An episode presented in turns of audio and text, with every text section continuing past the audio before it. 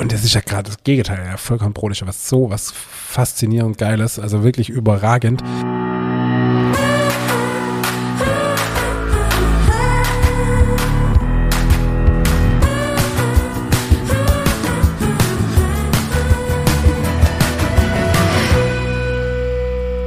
Hallo und herzlich willkommen zu einer neuen Folge unseres Podcasts Nachtschicht. Mein Name ist Ingmar Grimmer und mir gegenüber sitzt dieses Mal wieder nur der liebe, wundervolle, wunderbare David Haas. Nur aber immer noch wundervoll. Hallo Ingmar. Hi.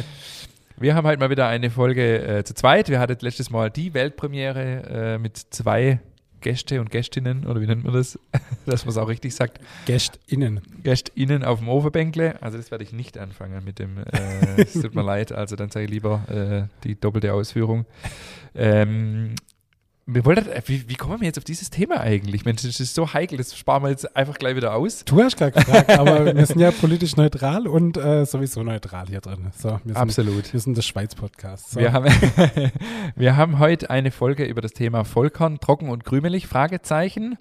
Äh, interessanterweise hat der Renate in der letzten Folge äh, das auch angesprochen, das Thema in den 80er Jahren war das ja so, Bio-Bäckerei, Vollkornbäckerei belächelt worden, äh, oftmals steinharte Brote, die eher was in, äh, vom Backstein hatte als, äh, als was vom leckeren Brot. Ähm, wir haben aber auch allerhand ähm, Abschweifthemen dabei. Mhm. Äh, wir haben ja eine Zwischenfolge gehabt mit Gästen, da gibt es dann ja immer nicht viele äh, Möglichkeiten zum Abschweifen, deswegen müssen wir es hier wieder voll auskosten. Ähm, ich steige direkt mal ein. Ähm, mein erstes Abschweifthema ist, mein Sohn hat sein erstes Sauerteig angesetzt. Nein, echt? Doch. Cool. Ja. Und? Äh, wir sind ähm, in, heute zweite Stufe und er hat schon merklich an Volumen zugenommen. Äh, kurz bevor ich hierher gefahren bin, habe ich noch geguckt. Ähm, genau, also er kam von sich aus, also er ist sechs Jahre alt, muss man dazu sagen. Er hat gesagt, Papa, ich will jetzt mein eigenes Sauerteig machen rennt er bei mir natürlich offene Türe ein. Jetzt haben wir gestern die erste Stufe gemacht, heute die zweite. Ich muss dazu sagen, der Kindergarten und der Münkheim ist gerade in der Notbetreuung mhm. aufgrund Corona und ähm, mein Sohn ist echt verrückt. Also der sagt dann, Papa, ich stehe heute Nacht mit dir auf ähm, und gehe mit dir in den Backstube. Und also ich zwinge den überhaupt nicht dazu, gar im Gegenteil. Ich sage eher, ach nee, komm, bleib liegen und so. Ähm, aber nee, er will das und ähm, war jetzt schon öfters dabei und jetzt heute Nacht auch wieder. Hat er direkt seine zweite Stufe angesetzt um drei heute Nacht, wo er mit mir rüber ist. Ähm, ist dann echt, äh, ja, macht Spaß. Cool. cool ja. Hat er einen Namen? Nein. ja, okay. Aber ey, ich meine, Jona ist ja eher Brett. Also äh, so ein aufgeweckter junger Kerl, ja. also ist hammerhart. Und dass er jetzt als sein eigenes Sauerteig macht, cool. Ist richtig cool, ja. Ich mache mit unseren Azubis übrigens gerade auch, also mit Marco, der letzte Woche auch im Podcast war, äh, gerade auch so ein Projekt, die kriegt, die haben, denen habe ich meine Sauerteiganleitung aus dem Backbuch kopiert äh, und die müssen jetzt auch ihren eigenen Sauerteig züchten. Äh, mal gucken, aber ich glaube auch nicht, dass der dem Norbe gibt. ja, der Marco ist jetzt gerade für seine emotionale Ausschweifung bekannt, aber äh, trotzdem cool. Aber ich finde es cool, dass du es machst. Also, äh, wie gesagt, bei uns war das Thema Sauerteig damals ja nicht wirklich präsent. So, von dem her finde ich es cool, dass man wirklich und ich finde es ein cooler Einstieg, zum Anfang der Ausbildung zu sagen, hey, jetzt züchtet mal euren, äh, euren Sauerteig und dann schaut man, was draus wird und hegt und pflegt den und dann habt ihr den, wenn es gut geht, echt lang. Man kann ja das äh, wirklich so auch ziehen und sagen, okay, äh, guckt immer ein bisschen danach. Man muss ja jetzt nicht jede Woche dann ein Brot rausbacken, aber ähm, ja, es gibt immer wieder Tage, da ist dann irgendwie mal ein bisschen Luft. Ähm, überlegt euch was, äh, setzt euren Sauer, füttert euren Sauerteig. Äh, reicht ja, wenn sie das alle zwei Wochen machen und, und wenn dann mal Zeit ist oder mal ein bisschen weniger los, dann äh, können sie mal da selber rumexperimentieren. Wir machen übrigens jetzt auch ähm, weil es ja gerade auch thematisch passt. Wir hatten ja letzte Woche das Thema Ausbildung. Äh, die Azubis im dritten Lehrjahr, also die jetzt im Sommer abschließen, die dürfen immer jetzt im letzten halben Jahr als Projekt äh, Azubi-Brot kreieren. Ähm, da wird sich selber was überlegen. Der, äh, die, die Azubis, die in der Backstube sind, also in diesem Jahr einer, ist zuständig für die Rezeptur und für die Umsetzung und die Azubis im Verkauf, der Azubine ist auch eine, ist um, äh, zuständig für die um, also Umsetzung im Verkauf, also sprich Werbemaßnahme, Kalkulation, äh, die wird dann mit dir noch Kontakt aufnehmen bezüglich. Also Klatsch, ich, klatsch mal nicht so viel in der Hände. ich hoffe nicht, dass sie, äh, ich hoffe nicht, dass sie nur langweilige Flyer macht. Ich hoffe, dass sie sich ein bisschen was anderes überlegt. Äh, und werdet nachher auch am Gewinn beteiligt natürlich.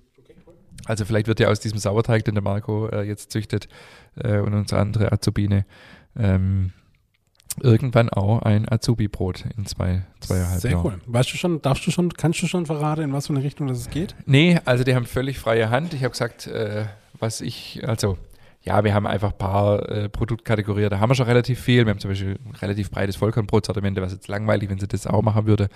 Ich jetzt soll ich was überlegen, sie haben absolut freie Hand. Ich weiß noch nichts, ich frage immer wieder nach, aber sie sind noch sehr, entweder hätten sie noch nichts oder sie sind noch sehr diskret, ich weiß es nicht. Okay, cool. Ja, und ab wann soll es starten? Also Verkauf ist dann geplant ab April. April, Mai, je nachdem, wie lange es dauert in der Entwicklung und dann einfach bis zum Ende des Lehrjahres. Und dann gibt es eben, ich glaube, wir sind noch in Verhandlungen, ich glaube 20 Cent pro Brot pro Azubi, äh, die dann einfach. Ja, schon cool, ja, super. Damit sie auch verstehen, dass äh, das, was sie leistet oder verkauft oder produzieren und das, was sie nachher kriegen, auch im Zusammenhang steht. Ja. Das geht ja auch viele Arbeitnehmer heute ab. Dass es keine brotlose Kunst ist. Oh, jetzt aber. Sehr gut. Nice. Mensch, Ingmar, du stehst in der Deutschen Nationalbibliothek. Ja, Erzähl. du auch. Ja, ich auch, ja, aber du halt fett, ja. Voll gut. Ja, äh, der äh, Matthias Lunicek, der hier auch äh, schon zu Gast war, unser Verleger, hat mir die Woche einen Link geschickt per WhatsApp, dass in der Deutschen Nationalbibliothek äh, gibt es jetzt ein, äh, bin ich angelegt als Autor und es gibt auch einen Eintrag über das große Hohenloher Backbuch und in Leipzig und in Frankfurt im Keller der Nationalbibliothek liegt jeweils ein Exemplar vom großen Krass. Hohenloher Backbuch. Und das liegt ja jetzt für immer und ewig. Das liegt da für immer und ewig, ja. Für die Nachwelt. Anscheinend ist es erhaltenswert für die Nachwelt. Aber wie groß ist der Keller, frage ich mich. Keine also, Ahnung. Das muss ja ein riesen Teil sein. Ich weiß es Total nicht. Ich habe äh, Matthias auch direkt mal gefragt, ob man da hin kann, weil ich mir das natürlich angucken will. Er hat dann so eine unromantische Antwort zurückgeschickt wie, äh, ja, lass es dir schicken. Aber darum geht es mir nicht, sondern ich Ja. will dahin das angucken. Also das muss ich mal noch rausfinden, ob das möglich ist. Das wäre natürlich cool. Also eine Besichtigung wäre cool, ja, da würde ich auch Ja. mal kommen. Das ich, klingt, klingt spannend auf jeden Fall. Apropos Besichtigung, wir gehen, äh, also wenn die Folge rauskommt, waren wir schon dort. Wir werden in der nächsten Folge darüber berichten. Am Donnerstag eine große Sightseeing-Tour nach Stuttgart äh, zur Protik und zum Königsbeck. Zwei spannende Konzepte, äh, die vieles richtig machen, glaube Auf jeden Da Fall. freue ich mich mega drauf. Ja. Äh, wird, glaube ich, ein Riesenthema. Haben wir, haben wir letzte Folge nicht gebraucht, musste ich jetzt bringen. Entspannt reinknackt, echt schön. Ja, nee, auf jeden Fall. Also ich freue mich total. Ähm, die Boutique äh, folge ich auf Instagram, habe ich tatsächlich bei YouTube irgendwo mal entdeckt. Und seitdem folge ich denen und mache die echt cool, mache sie super. Dann waren sie ja kürzlich noch in der Landesschau im SWR. Auch wirklich cool. Und dann hast du mir noch vom Königsberg erzählt und äh, was, was liegt nahe, näher, wenn wir zwei Bauern in die große Stadt gehen. also nach Stuttgart ist auch keine Großstadt, aber er ist okay. Ich bin in Stuttgart geboren, hallo? Ja, toll. Und jetzt? Super. Ähm, nee, und dann schauen wir uns die zwei Konzepte an. Also ich bin echt mal gespannt, was äh, passiert. Und äh, ja, freue mich wirklich, die kennenzulernen und dann Einblick zu kriegen. Wirklich Wie, cool. wie fandst du, äh, nochmal als Reflexion, wie fandst du letzte Woche die Folge zum Thema Ausbildung? Wie ging es dir? Ich fand es auf der einen Seite beklemmend, weil das, was Renate teilweise gesagt hat, ist schon, also Hut ab vor der Renate, dass er das durchzogen hat. Also wirklich krass. Ich glaube, die hat mehrere Male einen Punkt gehabt, wo sie es hinschmeißen hätte können und jeder wahrscheinlich gesagt hat, ja, zu Recht. Ähm, also ist schon unfassbar, was früher abgegangen ist, gell? Also ich finde es schon wirklich krass. Und von dem her kann man nur von Glück sagen, dass es heute nicht mehr so ist.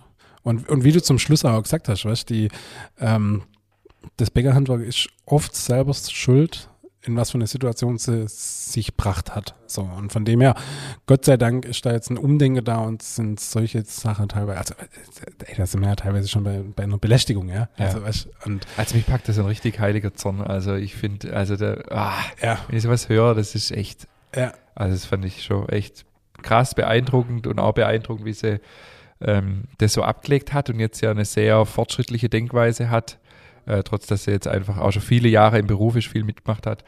Ähm, ja, aber so wie sie das Bäckerhandwerk sieht, fand ich spannend und ich glaube, das war gut. Ich bin mal gespannt, äh, ja, was da noch so an Feedback und Rückmeldungen zu dem Thema kommt. Das ist echt ein Thema, das, äh, das muss auf, auf der Tisch, sage ich mal. Äh, nicht, nicht jetzt, wie es früher war, aber auch wie wir Ausbildung in Zukunft gestalten wollen.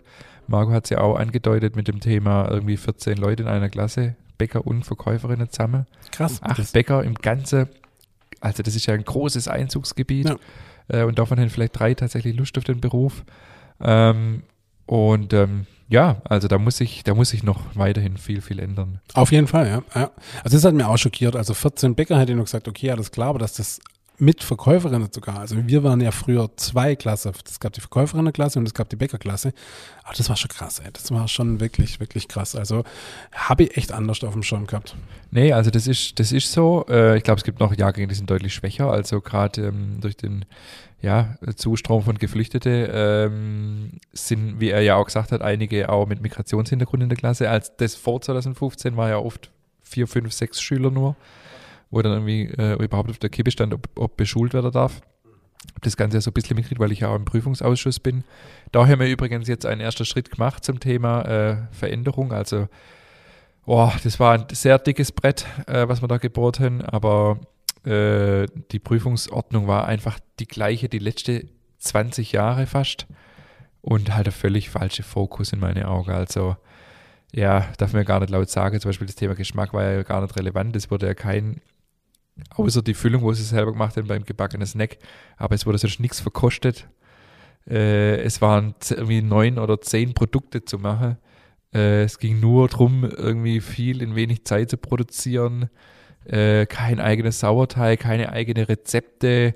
Es war irgendwie voll die Farce. Und ähm, Genau, also ich mit meinem äh, Kollege im Geselleprüfungsausschuss haben jetzt eine komplett neue Prüfungsordnung. Also die Prüfungsordnung, die ist ja vorgäbe, also in welchem Rahmen man sich bewegen darf, aber neue Prüfungsaufgabe erstellt, neues Bewertungssystem, äh, einheitliches Bewertungssystem, ähm, genau, wo einfach jeder Prüfer auch gleich bewertet. Das war auch alles total durcheinander. Ähm, einfach, ja, viel auch im Argekläge jetzt über die Jahre. Und ähm, aber das war gar nicht so äh, ja, unaufwendig das wirklich äh, sich zu überlegen, wie kann man es machen, wie kann man es fair bewerten und so weiter. Und jetzt müssen die äh, Azubis, die Prüfung wird jetzt auf zwei Tage aufgeteilt ab sofort. Die Azubis müssen am ersten Tag ihren Sauerteig selber ansetzen, müssen eigene Rezepturen mitbringen, eigene Rohstoffe, es sei denn, also die Standardrohstoffe sind da, aber wenn jemand sich abheben will und will zum Beispiel mit Butter tourieren beim Croissant oder beim, ja, äh, zum Beispiel, dann muss er das mitbringen äh, oder ja, kann er das mitbringen und so kann er sich auch abheben. Und der Geschmack wird halt auch noch mitbewertet, ja, klar. weil die, äh, die Azubis ihre eigene Rezeptur mitbringen oder aus dem Betrieb, je nachdem, und nicht die Rezeptur von der Schule nehmen, was ja mhm. überhaupt keinen Sinn macht in meine Augen. Mhm. Okay. Heißt, was, was wird jetzt hergestellt an der Geselleprüfung in Zukunft? Brot. Ja. Äh, dann Kleingebäck in zweierlei Sorte, einmal Laugergebäck und einmal ein vollkornhaltiges Kürbiskernbrötchen unter Verwendung einer Vorstufe, also Pulisch, Sauerteig, Quellstück, was auch immer, ist freigestellt. Äh, dann feine Backwaren machen wir jetzt in diesem Jahr äh, gebackene Snacks, also das kann dann auch mal ein Blunder sein im nächsten Jahr, genau. Äh, und ein Kuchen. Mhm, okay. Das war's. Ja, cool. Ja, ja aber perfekt. Also aber halt einfach der Fokus ja. auf Qualität. Ja. Die, es geht nicht darum, dass die Schüler viel produzieren, sondern wir wollen sehr, können die Brot backen, können die Kleingebäck backen, können die torieren äh, einen Kuchen unter, einer, äh, unter Verwendung einer aufgeschlagenen äh, äh, Masse, also zum Beispiel einen Käsekuchen mit Eischnee oder auch mhm. einen Träubleskuchen. Mhm. Ähm, und mehr braucht man doch nicht. Und es geht da gar nicht darum, mega viel zu produzieren, sondern können es und kriege zwei Stunden Zeit äh, am Vortag, also am ersten Tag, um den Sauerteig anzusetzen, vielleicht einen Vorteig zu machen, eine Füllung zu kochen und so weiter. Und am zweiten Tag fünf Stunden.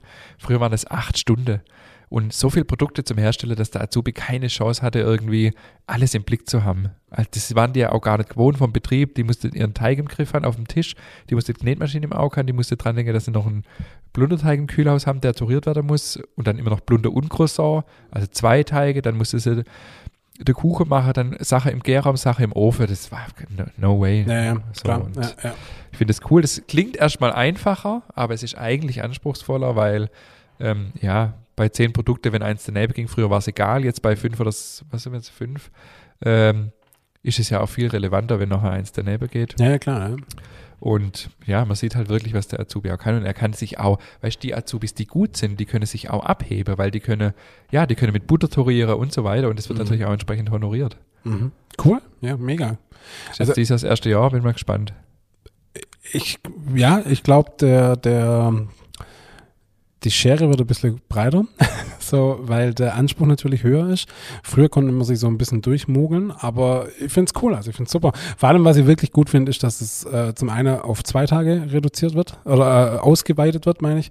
Dann finde ich es sehr, sehr gut, dass es die Produkte reduziert wird, weil wir haben uns ja verzettelt. Ja.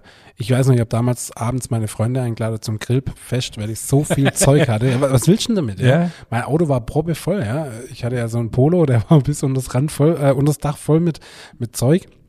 Und mir musste ja auch noch eine Torte machen und so Zeug. Gell?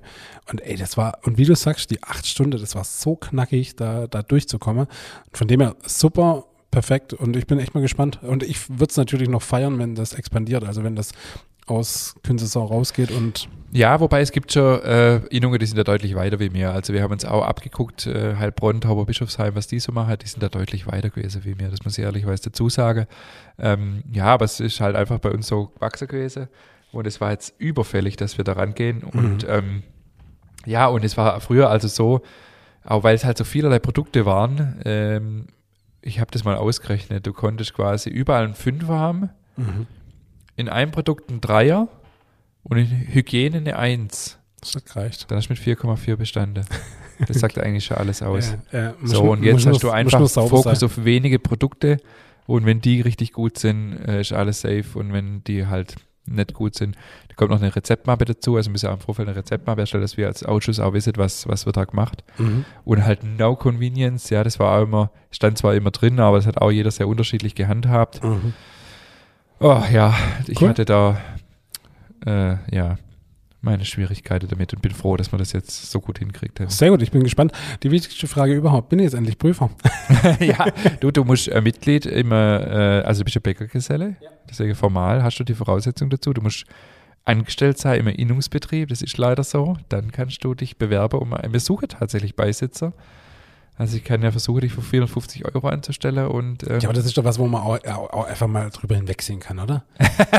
ich hab, schon wieder Ausnahme. Ah, nee, aber ich muss, doch, ich muss doch irgendwo angestellt sein, also bitte. doch, doch, da sind die sehr eigen, ja. Aber warum? Ich habe das ja auch nicht zu entscheiden, aber ich habe auch zum Beispiel einen Beisitzer gehabt im Ausschuss, der ist jetzt immer in einer Bäckerei, die nicht in der Innung ist und jetzt kann der auch nicht mehr Beisitzer sein. Hm, okay. Gut, Ja. letztendlich wird die Prüfung von der Innung organisiert und durchgeführt äh, und von Ehrenamtlichen so wie mir ja auch äh, gemacht. Ja. Deswegen ist es halt so. Aber du, pff, warum, Ja. keine Ahnung, was das für eine rechtliche Grundlage hat. Ja, okay, wenn ihr mir nicht wollt, ist okay. Ich biete mir, ich biete mir nicht Ich habe damit ja? gar nichts ja. zu tun, aber ich kann ja mal nachhaken bei der Kreishandwerkerschaft, Alright. ob dein Podcast-Erfahrung ausreicht. Ja, Es muss ja wohl reichen, oder? ich weiß übrigens gar nicht mehr, wo ich meinen Excellerbrief habe. Ich habe ihn kurz mal gesucht. Der war, muss man auf fairerweise zu sagen, auch nicht hübsch. nee, der Den, war hab, den haben sie so auf pseudo-modern gemacht Ja. damals. Ey, da wäre so ein alter, wäre viel geiler gewesen und die haben dann so mit so blau und so blau hat 0,0 mit Ja. einer Bäckerei zu tun. Also furchtbar. Aber ich finde ihn auch nicht mehr. Ich muss den echt mal suchen. Ich habe meinen Meisterbrief wieder gefunden. Ich bin ja so ein Typ, ich hänge sowas ja nicht auf. Aber äh, da muss ich sagen, der Meisterbrief, der ist in, von der Handwerkskammer Mannheim und da ist ja oft so, wenn der so auf modern macht, das sieht er richtig kacke aus. Und das ist noch so ein richtig alter, handgeschriebener mit so einem Siegel unter dran. Also der ist eigentlich fast so schön. Wir haben jetzt unser Büro umgezogen. Ich bin jetzt echt am überlegen, ob wir den ins Büro hängen. Aber ich, ja, Ja, mag das eigentlich nicht so, aber der ist wirklich schön. Also Ja. das macht echt was so richtig groß. Du hast mir den ja damals sogar kramt. stimmt, ja, ja, genau. äh, ja. Mit diesem komischen, wie heißt das nochmal? Laparello. Ah, nicht Quatsch, Nee, Passepartout. Passepartout, Ja, was auch immer das genau ist. Ja, Äh, ja, also, der ist so schön, müssen wir rahmen. ja, stimmt, Und stimmt. der kam jetzt beim Umzug vom Büro wieder raus, der stand irgendwo hinterm Schrank. Ja, du, also ich würde mir sowas auch nicht aufhängen, aber ähm, trotzdem finde ich es cool. Ich sollte mal echt suchen, wo der ist. Also irgendwie muss es ja beweisen, dass ich das. oder manche kann da anrufen und sagen, hey, ich hätte ihn gern wieder. Mit Sicherheit. Das muss ja irgendwo hinterlegt sein, oder? Das ist schon, das ist mit Sicherheit irgendwo hinterlegt, aber ob du, ob die dir den nochmal ausdrucken oder nochmal. Ja, kostet wahrscheinlich 80 Euro Bearbeitungsgebühr oder so, wie es halt so immer so ist. Aber ich glaube, ich muss echt danach gucken. Also falls jemand von der Handwerkskammer zuguckt, der äh, zuhört, der Zugriff auf das Ding hat, bitte guckt mal, ob ich äh, und Also meldet uns bei mir. ich und schickt, weiß, dass- schickt mir meinen Excellerbrief zu. Ich weiß, dass ich, äh, dass, dass eine Dame von der Kreisanwerkerschaft, die, mit der wir die Prüfung zusammen, also die das umsetzen muss, was wir als Prüfer uns überlegen, die die Einladung auch verschickt und so, dass die uns regelmäßig zuhört. Also an dieser Stelle viele Grüße. Äh, sie hat uns entscheidend mit dabei geholfen, auch das umzusetzen, die neue Prüfungsordnung. Sehr gut, dann schau doch mal bitte Vielleicht nach meinem Excellerbrief. Äh, 2006 habe ich die Absch äh, 2006, oder? War die Ja. Abschlussprüfung. Ja, sehr gut. Du warst ja ein halbes Jahr später dran wie ich, aber gut, das Thema lassen wir jetzt. Äh, wir haben von Cookie und Co. eine Empfehlung auf der Homepage. Was ist da los? Äh, ja, Cookie Co. ist eine Bloggerin aus Berlin. Die hat, äh, ich weiß jetzt gerade den Namen nicht, Sonja, glaube ich. Bin mir nicht sicher, sorry an der Stelle. Äh, sie hört uns regelmäßig und sie hat uns die Woche mal angeschrieben, ob sie denn nicht unser Coverfoto äh, auf ihren Blog veröffentlichen könnte. Und äh, da sind wir jetzt schön mit drin zwischen Ohrebrot und dem anderen Podcast, wie heißt er noch?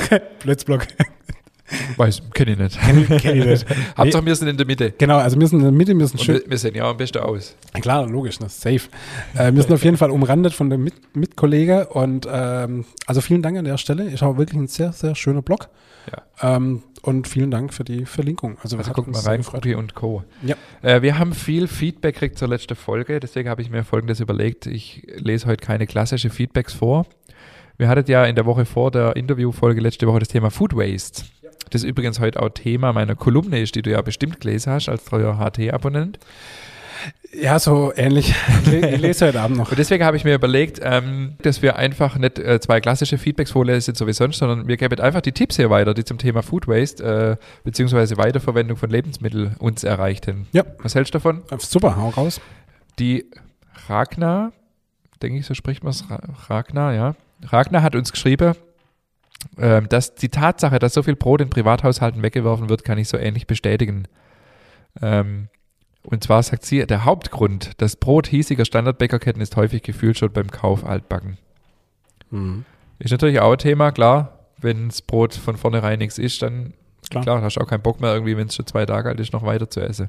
Also das wäre die beste, äh, die beste Handlung gegen Food Waste, wie sagt man da? Die beste Maßnahme, äh, um Food Waste zu reduzieren, ist, kauft dir gescheites Brot, das erstmal ein paar Tage hält. Qualität, ja. Das eigene hält bis zum Knust, hat sie noch geschrieben, und sonst gibt es Altbrotbrösel. Dann hat uns ähm, gerne anonym, äh, also die, der Name soll hier nicht genannt werden, äh, hat uns geschrieben, zur Brotsuppe gehören eigentlich noch geschmelzte Zwiebeln. Mhm. War mir jetzt auch neu. Dann karamellisierte Croutons, Brotwürfelchen, auch aus altem Saaten- und Vollkornbrot in Butter mit Puderzucker und eventuell etwas Zimtzucker geröstet. Mhm. Passen super zu Obstsalat oder als Crunch auf Joghurt ins Müsli. Punkt, Punkt, Punkt. Klingt gut, ja. Das gehört jetzt nicht zum Thema Food Waste, aber unterschreibt sie noch, sorry, ich muss jetzt vorlesen, Brezeln und Nutella passen super zusammen. Und das Nutella muss Butter. Ja, nachdem du kürzlich so verloren hast, äh, ja, von mir aus. Die Ja. Erklärung kommt gleich noch dazu, quasi zum Verdünnen, damit es nicht ganz so süß ist, aber das Mundgefühl passt. Also ist doch, völlig logisch. ja, ja, klar. Dann hat uns die äh, Gabi geschrieben, ähm, dass sie einen Tontopf mit Holzdeckel äh, hat. Hat auch einen Link dazu geschickt, keramikgeiger.de, kann man vielleicht mal gucken. Mhm. Ähm, und sie schreibt, ich bewahre mein Brot in Folie auf. Oh je, das geht gar nicht. Äh, da muss ich geschwind äh, eingreifen. Weiß gar nicht, wann ich das gesagt habe, dass ich mein Brot in Folie aufbewahre. Das stimmt gar nicht. Wer du? Ja. Boah, das wäre mir neu, dass du das mal gesagt Ich habe hast. ja. vielleicht gesagt, nach ein paar Tagen muss man sich was überlegen, Okay. äh, damit die Austrocknung nicht weiter voranschreitet. Ja, ja. Aber ich bewahre mein Brot nicht in Folie auf. Das habe ich vielleicht missverständlich hier geäußert. Okay, ja. Mhm. Genau, also sie sagt, äh, es hält über eine Woche im Topf. Sie backt übrigens unsere Brote, genetztes schwäbische Leibkürbiskernbrot ähm, im Häusler Habo 4-6. Mhm. Und Süß. ja, hatte nicht jeder ein Habo 20, so wie du oder was du da hast. Bisher noch Äh, nicht. Noch nicht. Und dann schreibt sie Brotknaube oder Anschnitt. Also Brotknaube ist wohl das Wort bei ihr für, für, für der, fürs Riebele, fürs Renkele, was auch immer. Rengele. Wurde früher bei meiner Urgroßmutter in der Schublade im Küchentisch getrocknet und wurde dann in der Soße mit dem Sonntagsbraten geschmort. Soße bekommt einen tollen Geschmack. Dann das aufgesaugte Brot mit der leckeren Soße essen, das ist die Belohnung für die Köchin. Dazu die Fleischknochen abnagen, ist echt cool. Oh, Somit stimmt. wird alles das ist verbraucht. auch wirklich cool. Ja. Also ja. sprich, das wird in der Soße mitgehauen, dann wird es in der Küche von der Köchin noch verspeist, bevor es Essen serviert wird. Boah, das stelle ich mir super vor. Ich glaube, dass auch das Aroma ganz geil ist dann im- in der Soße. wo- Könnte ich mir gut kann ich vorstellen. auch vorstellen, ja. Ja. Dann haben wir noch ein Feedback aus dem hohen Norden von der Cornelia. Vielen Dank an dieser Stelle. Ähm, sie hat uns Altbrotrezepte geschickt aus dem River Café Kochbuch der legendären Lehrerinnen von Jamie Oliver, Ruth Rogers und Rose Gray.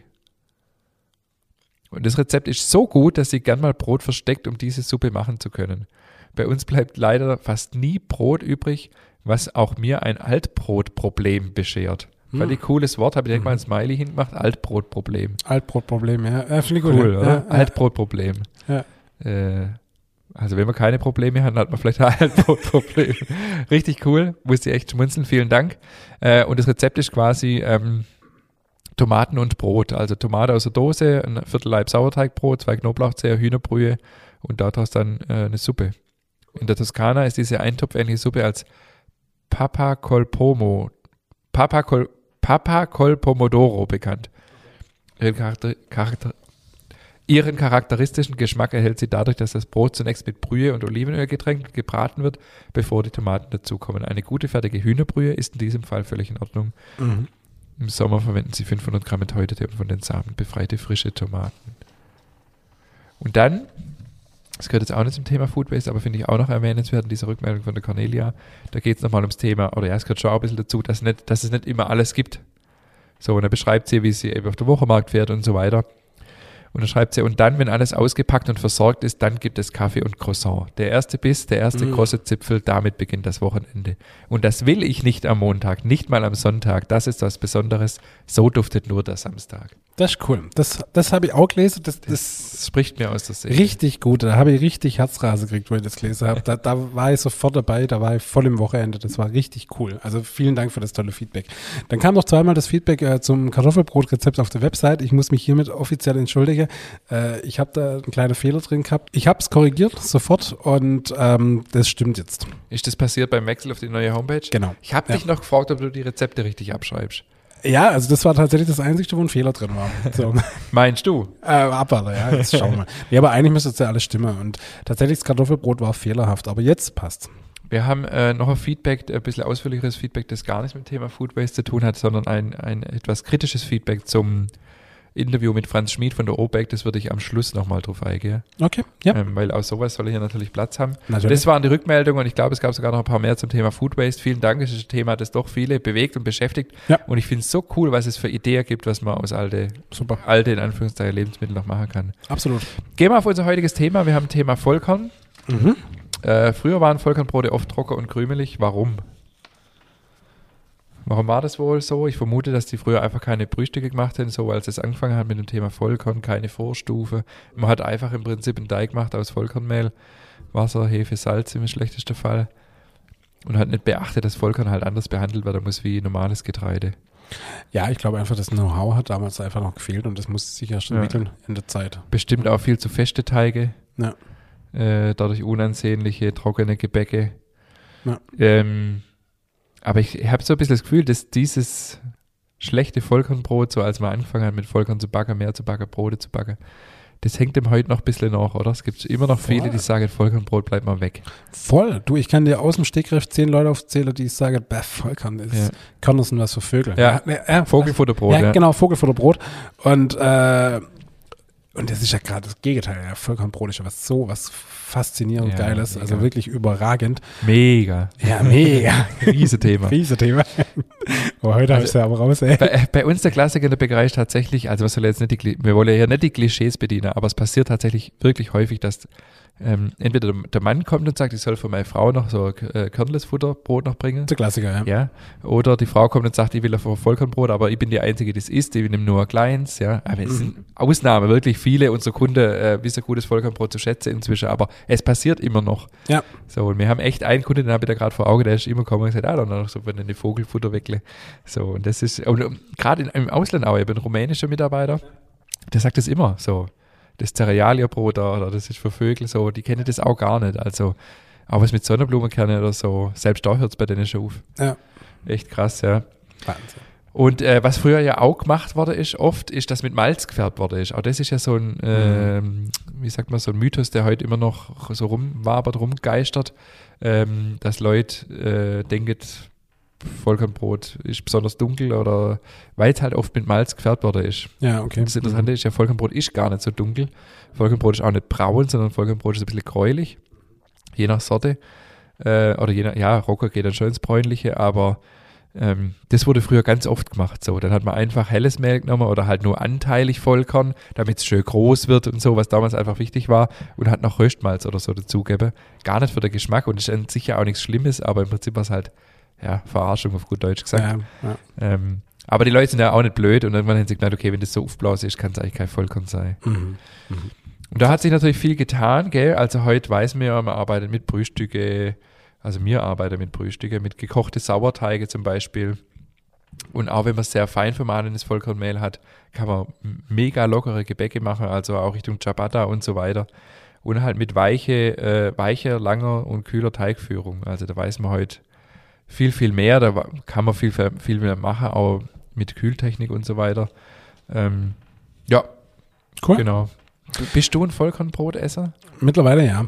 Also ich finde es total cool, ich liebe es total. Äh, früher war es auch so, meine Tante hat immer Vollkornbrot gekauft, die war immer so, ja, also das Vogelfutterzeug.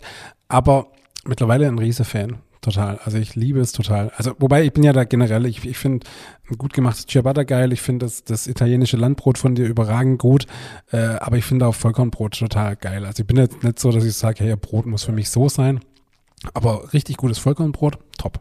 Absolut. Ja, bin ja auch dabei. Ja, absolut. Ja, ja nee, und wie, wie gesagt, also ich, äh, das hat sich ja echt gewandelt. Früher war das ja wirklich so staubtrockenes Zeug und das äh, mittlerweile ist das ja wirklich überragend. Und vor allem die Frischhaltung ist ja heutzutage echt krass. Ja. Also von dem her, ich bin absolut pro Vollkorn. Total. Pro Vollkorn. Pro Vollkorn. Was äh, vielleicht noch interessant zu wissen, auch was ähm, was heißt überhaupt Vollkorn? Also auch rechtlich gesehen, weil wir ja gerade darüber gesprochen haben, dass Leute früher äh, mit Malz gesagt haben, interessiert vielleicht der eine oder andere äh, Hörer oder Hörerin. Also es muss nach Leitsatz, wenn ein Brot als Vollkornbrot verkauft wird, ist eigentlich auch ein Witz, gell? muss ja gar nicht 100% Vollkorn drin sein, ja. sondern nur 90. Mhm. Also es kann auch 10% helles Mehl mit drin sein. Ja, ist auch jetzt nicht weiter schlimm, aber einfach, das muss man halt auch mal gehört haben, deswegen lohnt es sich auch immer nachzufragen, ist das auch 100% Vollkorn? Ähm, genau, und es muss eben auch, also es muss eben nicht nur der Mehlkörper, es muss die Schale mit drin sein und auch der Keimling. Das ist ja das, was auch so mit das Wertvollste am Getreide ist. Und das ist aber auch das, was halt Getreide auch dann schneller ranzig werden lässt. Deswegen bietet es sich an, dass man es auch frisch vermalt und so. Also, das ist so, so, so, so die rechtliche Rahmenbedingungen, sage ich mal, was das Thema Vollkorn angeht. Mhm. Ich habe auch ein Rezept mitgebracht. Ähm, das eigentlich ganz cool ist. Das ist auch sogar aus dem Backbuch. Ich mag das eigentlich auch sehr, aber ich muss äh, an dieser Stelle leider schon wieder Abbitte, Abbitte leisten, weil ich habe auch hier einen Fehler entdeckt im Buch. Beziehungsweise nicht mal ich, sondern das hat mir eine äh, Buchleserin äh, gefeedbacket, wie sagt man da, feedgebacket, rückgemeldet letzte Woche. Äh, der Salzanteil ist viel zu gering. Deswegen kriegt ihr hier exklusiv das äh, korrigierte Rezept. Nee, jetzt ist er richtig. Ah, okay. Also, genau, also äh, man sieht in dem Rezept im Hauptteig sind es 700 Gramm Dinkelvollkornmehl, 2%, wenn wir davon ausgehen, wären es 14 Gramm. Und da ich mit Meersalz arbeite und meine Teige sehr, sehr weich sind, bin ich immer bei 2 bis 2,2 Prozent. Also können 15, 15 Gramm ins Rezept und im Buch stehen nur 8. Vermutlich war es auch hier so, dass man äh, ein Rezept nochmal verändert hat von der Menge her, von der Gesamtmenge und vergessen hat, das Salz anzupassen. Also an dieser Stelle ähm, ein großes Sorry. Wer das Rezept backt, bitte mit 15 Gramm Salz ich bin am echt am überlegen, ich muss jetzt irgendwie, da gibt es irgendeinen Begriff dafür, ich weiß nicht, ich bin ja, so, ja, ja. hemdsärmelicher mhm. Buchautor. Das hat sie ähm, geschrieben. Das, äh, genau, das muss, ja. das weiß ich erst, das weiß ich erst dort raus, ja, äh, da gibt's auch dass es sowas gibt. Ja, das, also es wird irgendwann äh, eine Übersicht geben, welche Fehler alle im Buch sind. Es, ja, es war, ja, es ärgert mich wie Sau, aber wir haben es, ja, hunderte Male durchgelesen und guckt und verglichen, aber es ja, ist einfach menschlich, lässt sich nicht immer vermeiden. Äh, ein bisschen schade, weil wer es Backer hat, der merkt einfach, dass die sehr, sehr fade schmecken natürlich. Mhm. So, äh, gehen wir zum Rezept. Wir haben, äh, wir machen Dinkelvollkornbrötchen. Wir haben äh, erstmal ein Brühstück ähm, aus Dinkelvollkornmehl und Wasser. Brühstück, nochmal kurz zur Erinnerung, ist einfach Wasser zum Kocher bringen, Mehl überbrühe und verrühre. Mhm. Man könnte da jetzt auch Flocken nehmen zum Beispiel. Es muss jetzt kein Dinkelvollkornmehl sein, dann tut man sich ein bisschen leichter, dass man keine Klumpe drin hat. Genau, lässt es einfach stehen über Nacht, am besten im Kühlschrank und macht dann eben am nächsten Tag äh, der Teig aus dem Brühstück, nochmal Dinkelvollkornmehl, 15 Gramm Salz, 15 Gramm Hefe. Ich tue einen Schuss Apfelessig dazu, einfach für den Geschmack, für, für ein bisschen Säure. Man könnte natürlich auch jetzt, wenn man Sauerteigrest hat oder so, auch das machen. Es lohnt sich aber bei der Menge nicht einen eigenen Sauerteig anzusetzen, wenn man diese kleine Menge macht. Es gibt so 13 bis 15 äh, Brötchen. Genau, dann das Wasser dazu. Und wichtig jetzt bei Dinkel, die äh, erfahrene Podcast-Hörer wissen das, nur langsam kneten. Ja. Kurze Frage zum Buch. Ähm, du schreibst beim Wasser immer dahinter Teigtemperatur 27 Grad. Ja. Heißt mein Wasser, was für eine, äh, was für eine Temperatur? Das kommt natürlich ganz stark drauf an, wie, äh, wie warm ist bei dir in der Küche und wie warm ist dein Mehl. Also wenn es im Winter ist, dann kann natürlich schon sein, du musst da mit 30 Grad ran weil dein Mail halt irgendwie vielleicht nur 15 hat, wenn es im Keller steht oder so, je nachdem. Und in der Küche hat es vielleicht auch nur 19 oder 20 Grad.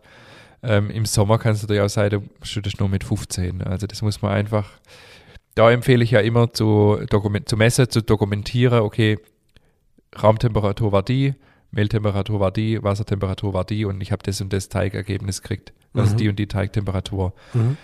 Nur durch Dokumentation schafft man das äh, irgendwie in den Griff zu kriegen, weil das alles andere ist. Es gibt natürlich auch Formeln, das ist ja ganz spannend, in der Schule lernt man das ja auch. Ähm, Teigtemperatur gleich äh, Wassertemperatur plus Mehltemperatur durch zwei. Äh, irgendwie so, glaube ich. Und dann noch die Kneterwärmung abziehen, aber das ist alles Theorie. Also mein Lehrer in der Meisterschule hat mir gefallen, er hat gesagt, vergesst den ganzen Mist, was ihr da gelernt habt. Es geht nur um Erfahrung, Erfahrung, Erfahrung. So, Okay. und da ist auch was dran, weil das, du kannst das nicht wirklich berechnen, weil wie, wie kalt ist dein Knetschüssel? Weißt du, der erste Teig wird anders wie der zweite, wenn du zwei nacheinander machst. Also das muss man einfach dokumentieren, aufschreiben, alle- anders geht's nicht, ja. Aber ich würde mal empfehlen, so wenn es ein mittelwarmer Tag ist, die Küche mittelwarm, das Mehl mittelwarm, einfach so mit 20, 22 Grad ranzugehen, weil Okay. 12 Minuten Knete macht natürlich schon auch Teigerwärmung. Ja, okay, cool. Genau, dann äh, nach dem Knete den Teig äh, in ein flacher gefettete Gefäß ruhen lassen. Ähm, ja, drei Stunden.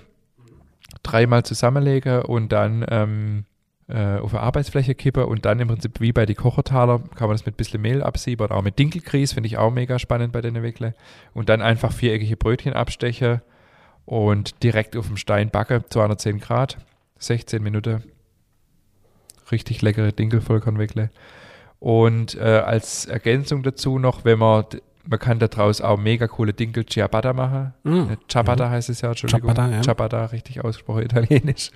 Äh, indem man einfach vier bis fünfmal äh, so groß absticht, also keine Brötchen, sondern einfach so Ciabatta-Form. Ja.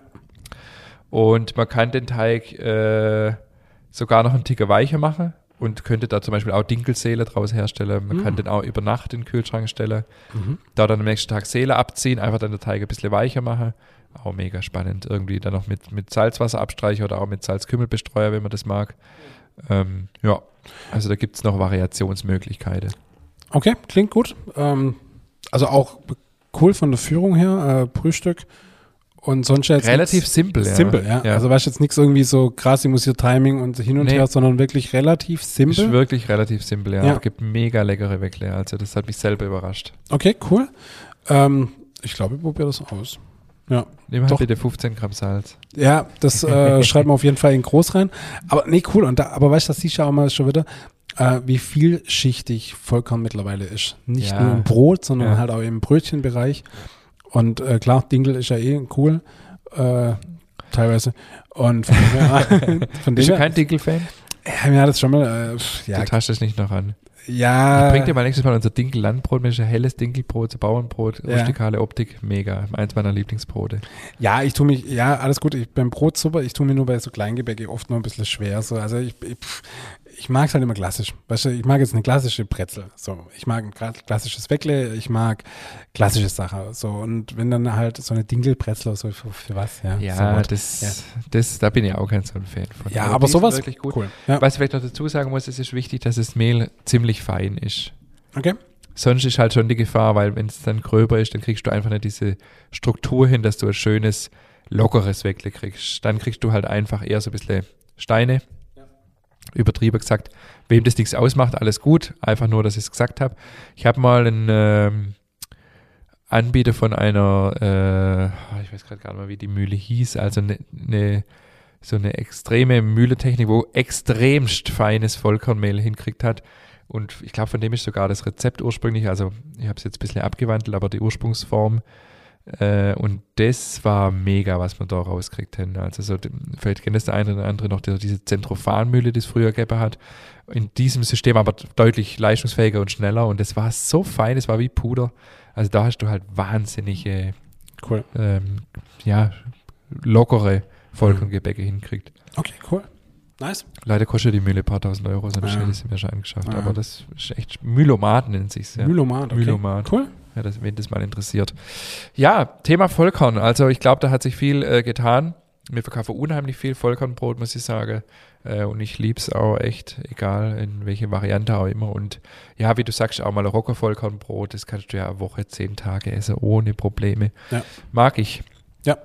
Und ich finde ich finde auch den, den klassischen Pumpernickel finde ich auch total geil. Pumpernickel ist ja echt nochmal sehr speziell. Habe ich tatsächlich auch mal backen. Ja?